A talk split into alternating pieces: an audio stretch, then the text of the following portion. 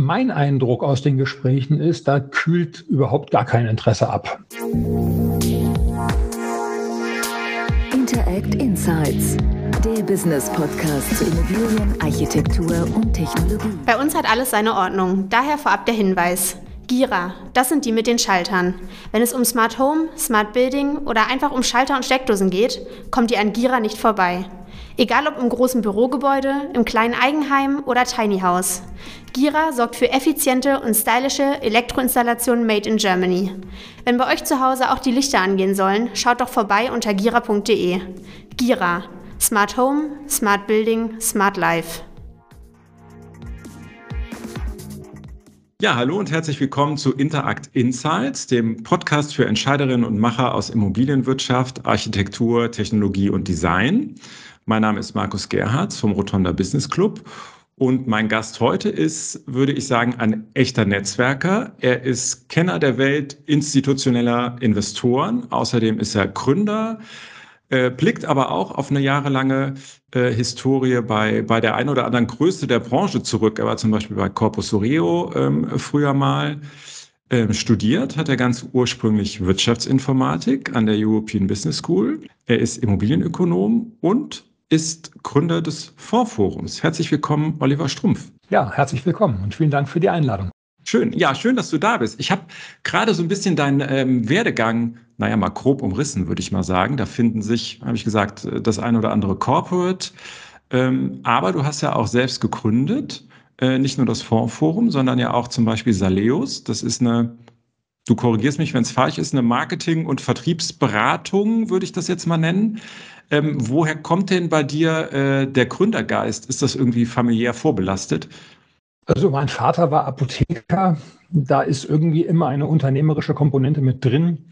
Dazu gehörte auch, dass er im Nachtdienst arbeiten muss, das samstags äh, früher bis 14 Uhr, noch zu meiner Jugendzeit. Und dann hat es sich ja in den Öffnungszeiten durchaus bis 18 oder 20 Uhr für Innenstadtlagen ergeben. Also das war immer schon so ein bisschen vielleicht irgendwie dadurch so ein bisschen mitgegeben. Aber der, ich will jetzt gar nicht mal sagen, dass es ein Gründergeist vielleicht ist.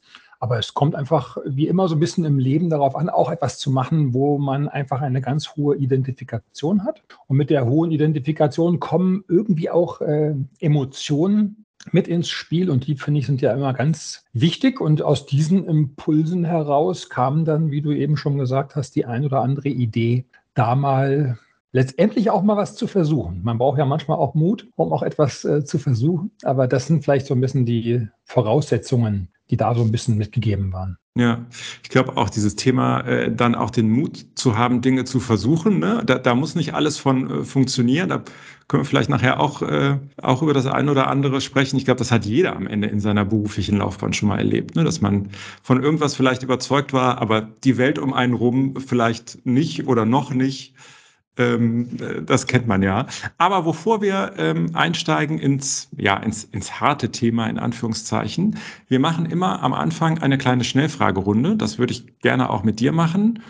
Ähm, ja, kurze, kurze, einfache Fragen mit der Bitte um eine möglichst schnelle Antwort. Was war denn dein Berufswunsch als Kind? Grundschullehrer. Ah, da hättest du aber heute, könntest du aber die Jobs aussuchen. Also ich habe ein Kind in der Grundschule, da würde ich sagen, jeder Lehrer mehr käme sehr gelegen. ähm, Hund oder Katze? Hund.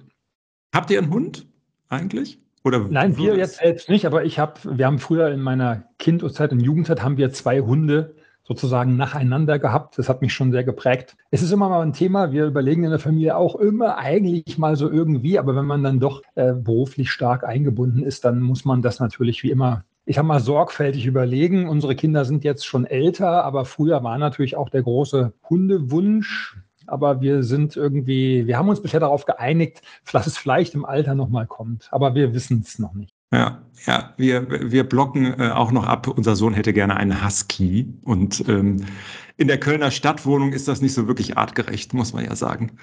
Ja. Gibt es eine Persönlichkeit, die du gerne mal treffen würdest? Zum Abendessen, zum einfach äh, mal äh, an den Tisch setzen und mal eine halbe Stunde unterhalten? Ich glaube, ich, ich würde mich gerne mal mit Barack Obama mal unterhalten. Das ist einfach so durch die, den Weg, den er so eingeschlagen hat ich fand ihn immer beeindruckend. Seine Frau Michelle hat auch, finde ich, ich habe von ihr mal ein paar Interviews gelesen, da kam die auch mit extrem guten Messages sozusagen um die Ecke, wo ich lange drüber nachgedacht habe. Ich erinnere mich an ein Zitat, dass sie mal in dem Interview sagte, meine Kinder sollen einen Sport machen, den sie nicht mögen und sie müssen darin gut werden. Denn genauso ist es im Leben. Das ist noch so ein Zitat, was mir da aus dem einen Interview äh, hängen geblieben ist. Also das wäre vielleicht mal so ad hoc und jetzt unüberlegt, was, wo ich echt mal Spaß dran hätte. Ja, ja, okay. Ähm, wir zeichnen ja jetzt zum Beginn der Adventszeit auf. Und ähm, deshalb wüsste ich gerne von dir, warst du schon das erste Mal auf dem Weihnachtsmarkt für dieses Jahr? Ja, äh, waren wir letzten Samstag. Äh, wir haben bei uns hier im Ort sozusagen einen kleinen äh, lokalen Weihnachtsmarkt, aber den haben wir gebührend sozusagen gefeiert und das war letzten Samstag auch wirklich eine sehr schöne, eine sehr schöne Maßnahme. Und das hat mich auch ehrlich gesagt den Schalter an, oder hat bei mir den Schalter umgelegt, um am Samstag dann jetzt so ein bisschen die Vorfreude auch auf Weihnachten zu nutzen, auch wenn jeder wie bei uns oder bei mir jetzt auch persönlich noch viel auf der Liste ist, aber die Emotion sozusagen fürs Christkindl, die ist jetzt äh, ja ein bisschen mehr gekommen. Sehr gut. Die, die Weihnachtsstimmung äh, pirscht sich heran. Das ist gut. Ja, wunderbar. Dann, dann lass uns doch mal auf, äh, auf ein bisschen weniger weihnachtliche Themen gucken, nämlich aufs Geschäft. Was äh, hast du ja gerade gesagt, ne? Vorher ist noch bei jedem ein bisschen was auf der Liste. Ähm, das Fondsforum, das du gegründet hast, das, ähm, ihr macht Konferenzen, ihr macht Events und ich sage jetzt mal Produkte so rund um die institutionelle äh, Immobilienwirtschaft. Ähm, insgesamt organisiert ihr glaube ich, schon seit dem Jahr 2000 ungefähr Events oder du. Ähm, kannst du mal beschreiben aus deiner Sicht, was sich da eigentlich verändert hat, so in der, in der Eventwelt, in der Immobilien-Event-Welt?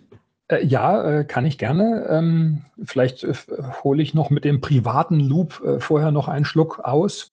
Ähm, ich selber bin eigentlich leidenschaftlicher Musiker und ich hatte Ende der 1990er Jahre äh, ein, unter anderem, ich lebte damals in Berlin nach dem Studium und äh, hatte eine große Soulband, die aber auch gemanagt werden musste.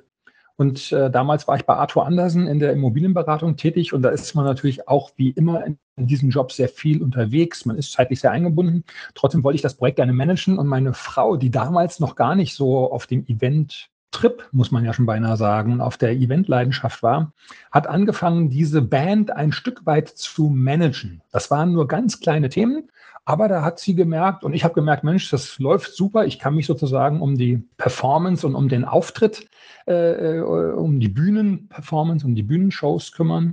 Und als wir dann Anfang der 2000er ins Rhein-Main-Gebiet wieder zurückgekommen sind, stellte sich dann nach der Geburt unserer Tochter die Frage, ob meine Frau in ihrem ursprünglichen Beruf weiterarbeiten möchte oder ob jetzt sich die Chance ergibt, sich mit Veranstaltungen mal zu beschäftigen, gerade mit dieser emotionalen und Konzerte von guten und großen Soulbands sind in der Regel immer sehr emotional und dadurch ein tolles Erlebnis. Also das hat fortgetragen und deswegen hat, und daher hat sie dann angefangen, im Jahr 2000 sich mit diesem Thema quasi mal so auseinanderzusetzen. Die ein oder andere Anfrage kam dann auch mal, die war auch damals über Musik erstmal getrieben. Aber es ging dann irgendwie mit dem Veranstalten erstmal so in ganz kleinen Formaten, ging es bei ihr dann äh, los. Und das war so eigentlich der Einstieg wie das überhaupt mal entstanden ist. Und äh, vielleicht die, die, Mischung, die das dann immer so ausgemacht hat. Also ich selbst komme ja aus der, so ein bisschen aus dem Background der institutionellen äh, Kapitalanlage. Ähm, und hatte dadurch immer viele Anfragen auch mal, hey, kennst du nicht jemanden, kann nicht mal jemand helfen?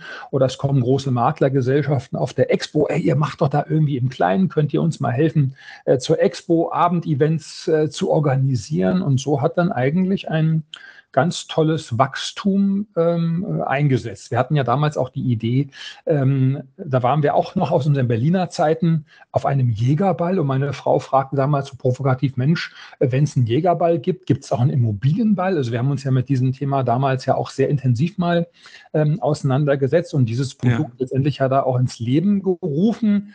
Das ist einfach, weil wir so ein bisschen die, die Emotionen, was wir gut finden, will ich mal so ganz vorsichtig sagen, das versuchen wir dann auch auch in diesen Bereichen in gute Produkte irgendwie umzusetzen.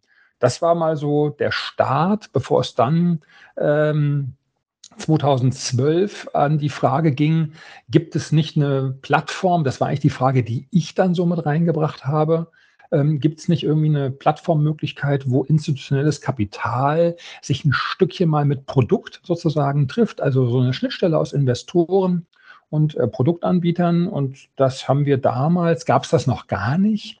Äh, außer die ganz großen internationalen äh, gibt es welche, die das schon länger machen, aber so in diesem beschaulichen und vor allen Dingen menschlich interessanten oder man muss schon sagen familiären Kreise äh, haben wir das nicht gefunden, haben wir gesagt, gut, dann überlegen wir mal und ab einem gewissen Zeitpunkt setzen wir es dann auch um. Und das war dann selbst, die ja. Brücke. Ja, machen wir das dann praktisch. Und so ist es dann 2012 zur ersten Fondsforum-Konferenz gekommen. Wie, äh, wie schwierig war das denn? Jetzt stelle ich mir vor, Institutionelle, die sind, ja, wie soll man sagen, vielleicht ein eher konservatives Klientel. Und dann, dann kommt man mit so einer Idee um die Ecke. Ähm, offene Türen oder eher, äh, eher Skepsis, was dir da entgegengeschlagen ist? Erstmal Skepsis. Also die Skepsis setzte gar noch nicht so auf der sensibleren äh, Investoren- und Anleger-Schnittstelle äh, sozusagen ein, sondern das war schon bei den Immobilienunternehmen. Jetzt sind, also das Unternehmen war ja damals ausschließlich nur äh, das Eventgeschäft auf der Seite, was meine Frau betrieben hat. Aber ich hatte natürlich so ein bisschen diese Netzwerkthemen, die ich eingebracht habe. Und ich habe aus meinem Best Buddy Network, so könnte man das sagen, mal mir so zehn oder zwölf Termine damals gelegt mit dieser Fondsforum-Idee und habe diese Termine alle persönlich vor Ort gemacht etc.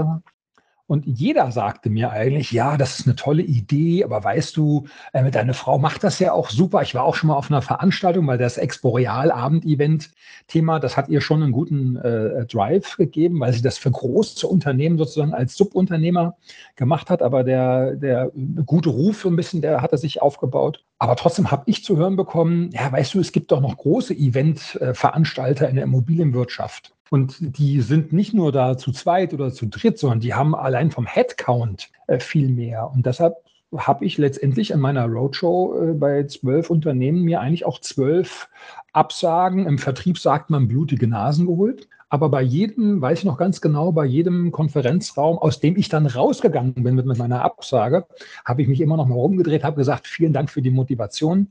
Dann hat es zwar ein Jahr länger gedauert, das war nämlich in 2011, aber wir haben dann in 2012 quasi dann ja doch starten können. Also da war erst eine Skepsis auf der Immobilienseite und es war dann eine Skepsis auch auf der Anleger- und Investorenseite, aber nicht Skepsis in der persönlichen Form. Ja, ja, macht das Sinn und soll ich da anreisen? Und es ist uns dann aber doch gelungen, äh, eine kleine Anzahl von institutionellen Investoren dafür zu gewinnen und dafür einfach zu begeistern, weil wir einfach diesen emotionalen Drive, den wir einfach immer bei diesen Produkten empfinden, ich glaube, wir konnten den gut rüberbringen. Und dann hat es mit einer ganz kleinen Runde sozusagen angefangen und dann hat es auf einmal einen riesen Sprung gegeben und dann hat es sich ganz toll, ähm, hat es sich ganz toll auch an der, an der Anzahl entwickelt. Ich möchte aber immer betonen, bei uns in den Formaten kommt es nie auf die Anzahl äh, von entweder Teilnehmern oder Anzahl Investoren drauf an. Es kommt immer darauf an, dass das gut gemacht ist und wie ich von meiner Frau gelernt habe, den Spruch, wir sind einfach Gastgeber und wir klauen in gewisser Form den Menschen die Zeit. Und die wollen eine gute Zeit haben. Und das müssen wir ganz genau anschauen, wie wir das erreichen. Und dadurch hat es dann eine wirklich fantastische Entwicklung genommen, weil mittlerweile alle Formate, die wir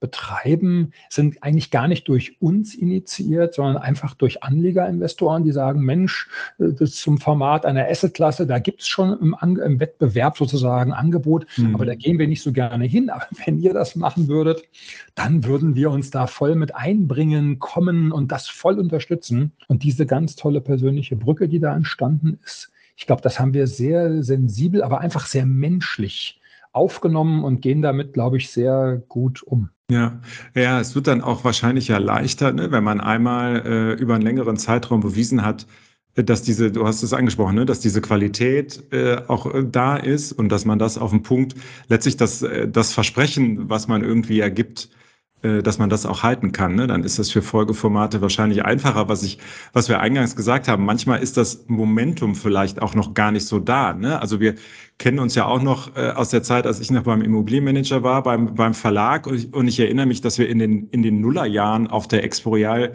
äh, ich glaube, zwei oder drei Jahre hintereinander Fernsehstudios da gemacht haben am, äh, am, am Verlagsstand und äh, das, glaube ich, für viele Fragezeichen irgendwie gesorgt hat. Ne? Und äh, vielleicht war das zum Beispiel auch was, was, ähm, was einfach zu früh dann dran war. Ne? Vielleicht würde sowas heute, heute anders funktionieren.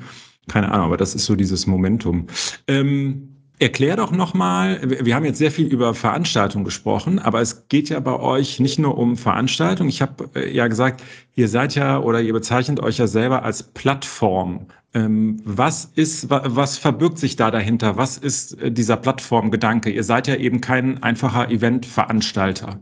Ja, also wir wollen, das ist immer der Plan gewesen, eigentlich gute Menschen zusammenbringen. Das klingt immer ein bisschen sehr christlich, manchmal werde ich ein bisschen belächelt, aber wir haben so ein bisschen uns einfach auf die Fahne geschrieben, ähm, erstmal gute Menschen zusammenzubringen, was auch immer gut jetzt bedeutet. Ich will mal sagen, höflich aufgeschlossen, in Anführungszeichen äh, irgendwie im Kopf einfach gut, vom Typ her gut. Und dann in Schritt zwei sollen die auch noch was können. Das ist so ein bisschen, äh, klingt so ein bisschen philosophisch, aber das ist so ein bisschen der Grundgedanke. Und dadurch haben wir durch die Eventformate, durch die Konferenzen angefangen. Aber das Thema Plattform, um das damit auch zu beantworten, ist für uns ein weitreichenderer Begriff, weil es geht letztendlich immer um die Begegnung. Eine Konferenz ist logischerweise auch immer eine Begegnung. Natürlich muss das inhaltlich gut gefüllt sein. Auch da kommt ja, wie ich vorhin sagte, ein Teilnehmer, dem wir die Zeit letztendlich ja wegnehmen. Der könnte auch was anderes in der Zeit machen. Da muss man sich genau auf diese Bedürfnisse erstmal im Konferenzmodell einstellen. Dann ist gewachsen, dass äh, Unternehmen gesagt haben, Mensch, wenn ihr die doch alle kennt. Also wir machen einmal im Jahr eine, einen, den sogenannten Sommerempfang. Ähm, es ist zwar keine Konferenz, aber auch wieder People, äh, die sich äh, treffen, immer ungefähr 150 in der Größenordnung. Und da sind schon vor Jahren immer die besten Ideen eigentlich entstanden, weil die Menschen, die kommen nachmittags dahin und die wollen mit uns und miteinander einfach Zeit für Gespräche verbringen. Und das ist also kein Konferenzformat, da sitzt man ja auch in den Vorträgen und äh, hört dann den äh, Vortragenden zu. Ähm, sondern hier geht es echt darum zu kommen und eigentlich gefühlt sieben Stunden nur zu reden, Leute zu fragen und zu erfahren. Und da sind Ideen gekommen, wie zum Beispiel, es gibt mega starke Branchen-Newsletter, die riesig super aufgemacht und aufbereitet sind. Aber könnt ihr nicht mal für uns zum Beispiel nur die Essenz der institutionellen Investorenthemen ein bisschen mehr zusammenfassen? Und das, wie wir denn so sind, dann überlegen wir da einen Augenblick und irgendwann stellen wir dann die Weiche um. Und so haben wir zum Beispiel angefangen für diese Plattform, unter anderem einen eigenen Newsletter vor ein paar Jahren äh, zu kreieren. Äh, ich persönlich, ich erinnere mich gerade neulich wieder an so einen netten, äh, hier aus Hessen kommend, äh, einen, einen Vorstandsmitglied einer, äh, eines Anlegerunternehmens und der ruft mich dann an und sagt, Ei, Herr Strumpf, hör mal, du schickst du immer E-Mails, gell? Aber die E-Mails, das macht meine Sekretärin, das erreicht mich nicht. Mir musste was zum Lesen schicken. Nehme ich mit in den Zug. So sprechen die, also ganz liebevoll, wirklich toll. Ich habe das auch noch sehr gut in Erinnerung.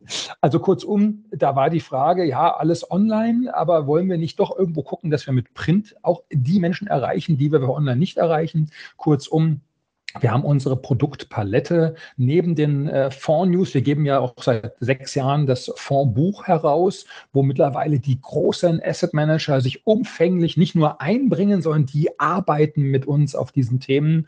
Und wie eben gesagt, bringen wir jetzt auch eine, mit dem Kompakt bei uns eine Art Magazinreihe heraus, wo wir verschiedene Themen auch wieder in den klassischen Print bringen. Natürlich muss man unter CO2 und Nachhaltigkeitsaspekten das hier alles sensibel und gut gut machen und überlegen, wie viel Stückzahl man dazu produziert und was man online vielleicht lieber online machen sollte. Also das sind Überlegungen, wie sie momentan ja in verschiedenen äh, Unternehmen zum Thema Nachhaltigkeit getroffen werden. Aber dadurch haben wir neben den Konferenzen, haben wir auch diese sozialeren, äh, äh wie ein Sommerempfang, also dieses Event. Wir differenzieren, Konferenz ist wirklich Vortrag und Zuhören. Bei den Events haben wir den Sommerempfang oder ich gebe auch nach wie vor in der Regel alle zwei Jahre ein eigenes Konzert und miete dafür das Kurhaus in Wiesbaden an und äh, trommel da auch Immobilienunternehmen zusammen und besorge Sponsoren und alle die, die dann zum Konzert kommen, die eigentlich kostenfrei teilnehmen könnten, die bitte ich dann einfach ein Eintrittsgeld von 80 Euro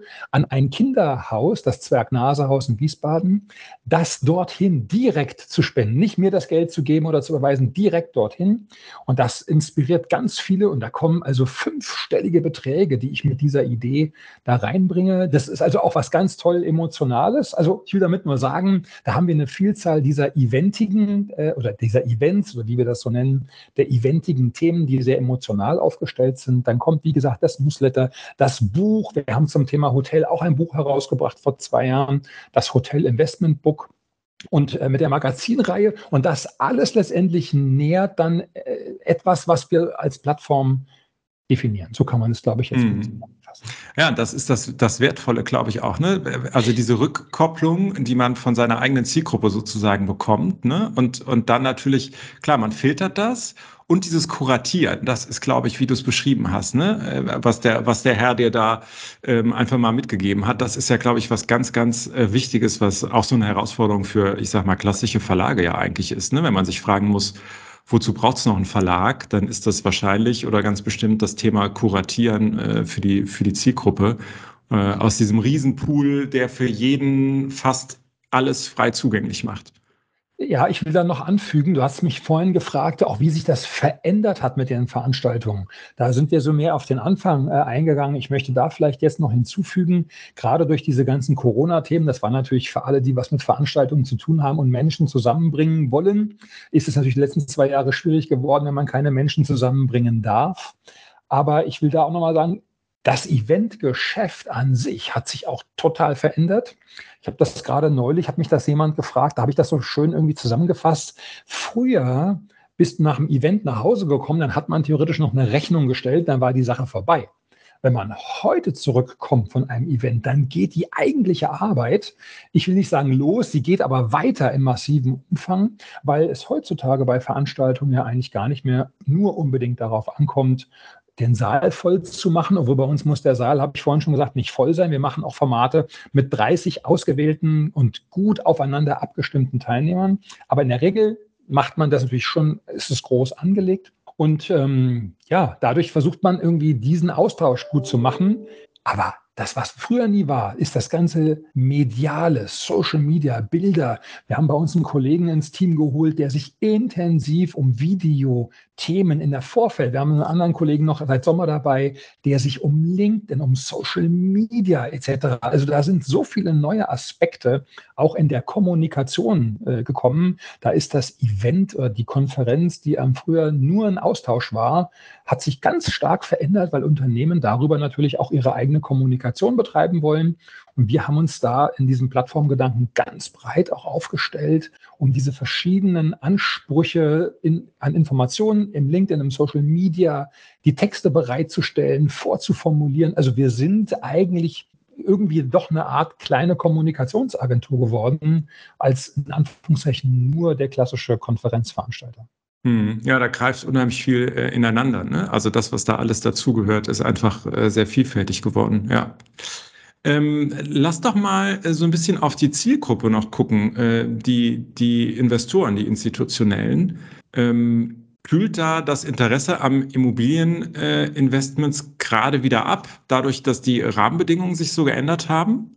Mein Eindruck aus den Gesprächen ist, da kühlt überhaupt gar kein Interesse ab. Das ist aber eher eine Art Zurückhaltung. Jetzt muss man natürlich wissen, dass der klassisch institutionelle Anleger, obwohl sich das auch stark verändert hat in den letzten Jahren, aber im Großen und Ganzen immer natürlich das Risiko in den Vordergrund gestellt bekommt. Es werden treuhänderisch äh, große Gelder verwaltet.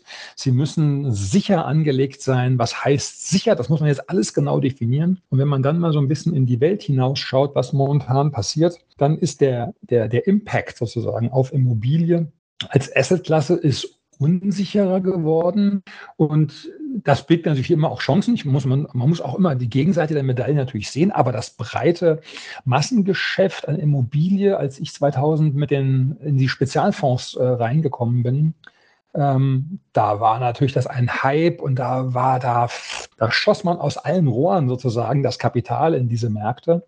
Das ist jetzt wesentlich sensibler, man guckt genauer hin, äh, Track Record auch des Unternehmens spielt immer eine Rolle, aber an sich, wie ich sagen, ist die Immobilie nach wie vor äh, äh beliebt. Es ist etwas mehr Zurückhaltung nach meiner Meinung, was ich so aus den Gesprächen mitnehme. Das muss man vielleicht da genauer differenzieren. Hm. Ich habe mich gestern so in der Vorbereitung auf das Gespräch gefragt, ähm, wenn man jetzt sagt, so, puh, was war das für ein Jahr 2022? Ne? Wir sind jetzt am Jahresende, dann ähm, liest man oft so, das ist so ein Wendepunkt, äh, da geht so eine ganz lange Boomphase im Immobilienmarkt äh, zu Ende. Über ein Jahrzehnt ging es äh, nur nach oben, egal ob es um Preise oder Mieten ging.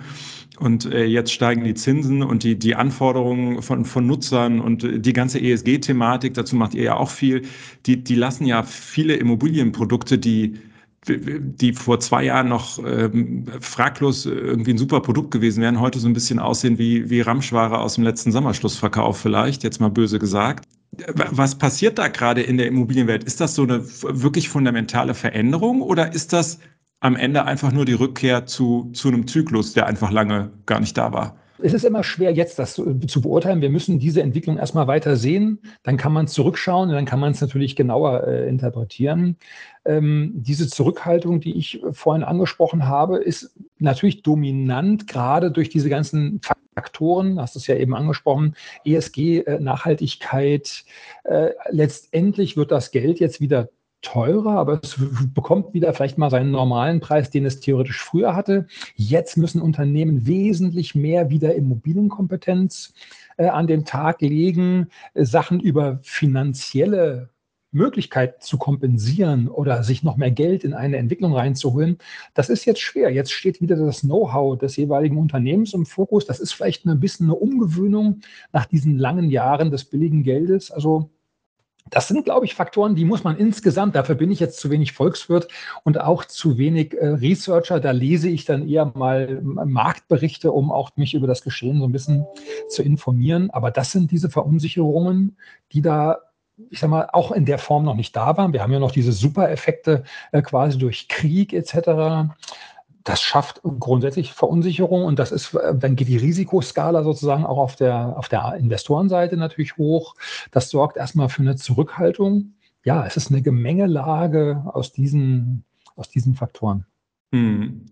Ähm, führt das eigentlich bei euch ähm, in der Planung? Du hast angesprochen, ihr, ihr, plant ja für nächstes Jahr äh, nochmal noch mal neue, neue Formate auch, äh, neue Themen vielleicht auch. Äh, zeigt sich das da auch? Also diese veränderte Marktphase, bringt euch das nochmal ganz andere Themen, die ihr vorher vielleicht gar nicht so auf dem Schirm hattet? Ähm, nein, das bringt nicht unbedingt neue Themen. Also beim ESG-Format hat es dieses Jahr noch diesen Praxistag jetzt gebracht vor äh, drei Wochen, äh, der einfach gefordert wurde, weil über ESG ja relativ viel immer so gesprochen wird und die Beiträge wissenschaftlich sind. Wir hatten den, oder Anleger, muss man immer so sagen, haben uns gebeten, hol doch die Unternehmen mal zusammen und lass sie doch wirklich mal zeigen, was sie können und nicht so sehr ihre Einstellung und ihr wissenschaftliches Know-how äh, zu äh, ESG und Nachhaltigkeit abzufragen. Aber im, im Forecast für nächstes Jahr haben wir, natürlich kriegen wir Impact an, also kriegen wir äh, Nachrichten und äh, Rückmeldungen auch aus den Anlegerinvestoren, um welche Themen wir uns mal kümmern sollten. Aber dass das jetzt so auf die Situation gemünzt ist oder damit in einem direkten Zusammenhang steht, das kann ich eigentlich jetzt, das kann ich jetzt so nicht sagen. Hm, okay. Gut, ähm, Oliver, äh, vielen Dank für deine äh, Einschätzung. Ich habe noch eine Frage zum Abschluss, weil du eben äh, das Thema Musik erwähnt hast. Ähm, erstens, äh, spielst du ein bestimmtes Instrument? Wenn ja, welches? Und wie viel Zeit hast du dafür? Und ähm, du hast den, äh, den Abend im Kurhaus in Wiesbaden angesprochen. Stehst du da selber auf der Bühne und spielst selber?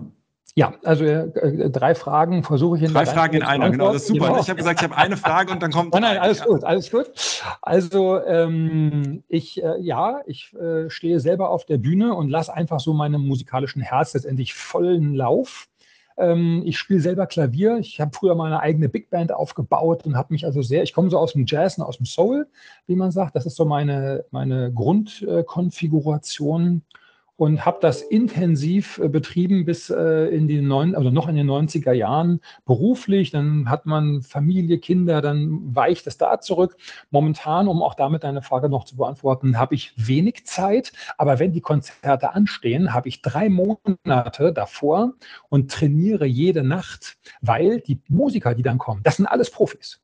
Und es geht mir nicht darum, dass ich Profis einlade, die mich da so, okay, er ist halt jetzt hier irgendwie der Bandleader, sondern die kommen, die bedanken sich, die fanden das mega und ich möchte mich jedes Mal immer wieder auf dieses Niveau trainieren, um dann einfach eine Top-Performance auch mit den ganzen anderen professionellen Künstlern, die an dem Abend dabei sind, zu machen. Und deshalb gebe ich dann meiner Leidenschaft diesen vollen Lauf. Und deshalb will ich auch diese Unternehmen gewinnen, um, wie gesagt, auch einen tollen karitativen Zweck äh, damit zu unterstützen, nämlich Kinder zu unterstützen, die äh, sich schwer körperlich und geistig behindert sind. Und da tun wir alle was mega Gutes. Und das gibt mir so viel Tolles, so viel schöne Rückmeldungen. Also das ist mega. Das macht das ist eigentlich das geilste Event, wie man so auf Platz sagt, äh, was eigentlich im Jahr sonst so bei mir äh, persönlich also läuft. Ja, das, das Herzensevent sozusagen. Ja, super. Ja. Und ich gehe mal davon aus, es ist ein E-Piano, wenn du sagst, du übst nachts. Ja, ich habe ich hab so ein digitales quasi. Es ist, wenn man die Augen zumacht, merkt man nicht, dass es ein, also ein E-Piano in dem Sinne ist, aber es hat eine volle Mechanik wie aus dem Flügel. Und das brauche ich um die Geschwindigkeiten und um die Power auch, weil wenn wir das letzte Konzert hat, war für anderthalb Stunden angelegt und hat dann doch zweieinhalb Stunden gedauert, weil so die, es ist so abgegangen. Also es war wirklich ein Traum, aber ich brauche dann auch die richtige Vorbereitung, wie beim Sport auch. Und da muss ich mich in die Performance bringen. Und das mache ich dann natürlich intensiv jede Nacht drei Monate vom Konzert habe ich abends keine Zeit, weil ich dann von acht bis um zehn in der Regel mich dann darauf vorbereite. Super. Also man merkt auf jeden Fall dass äh, das Herzblut und die Begeisterung. Also sowohl für, äh, für, für dieses, äh, fürs Klavierspielen und für das tolle und wichtige, ich nenne das jetzt mal Charity-Event, als auch für, für alles andere, was du machst. Ähm, also nochmal vielen, vielen Dank. Toll, dass du Zeit, dir die Zeit genommen hast und ähm, jetzt schon mal viel Erfolg fürs neue Jahr. Super, danke für das, äh, ja, für dieses Zusammenkommen. Hat mir riesen Spaß gemacht. Und äh, dann sage ich auch mal alles Gute. Ja, das soll es gewesen sein für heute. Vielen Dank fürs Zuhören bei Ihnen da draußen. Und für alle, die noch mehr zu unserer Interact-Community für Entscheiderinnen und Macher aus Architektur und Immobilienwirtschaft erfahren möchten, die surfen jetzt am besten gleich auf www.interact.network. Da können Sie sich zum Beispiel alle Podcast-Folgen nochmal anhören. Ähm, Sie können sich über unsere Veranstaltungen informieren und natürlich auch über den Rotonda Business Club. Vielen Dank fürs Zuhören, bleiben Sie gesund und hören Sie nächsten Freitag wieder rein. Ihr Markus Gerhards. Interact Insights, der Business Podcast zu Immobilien, Architektur und Technologie. Aus der Branche für die Branche.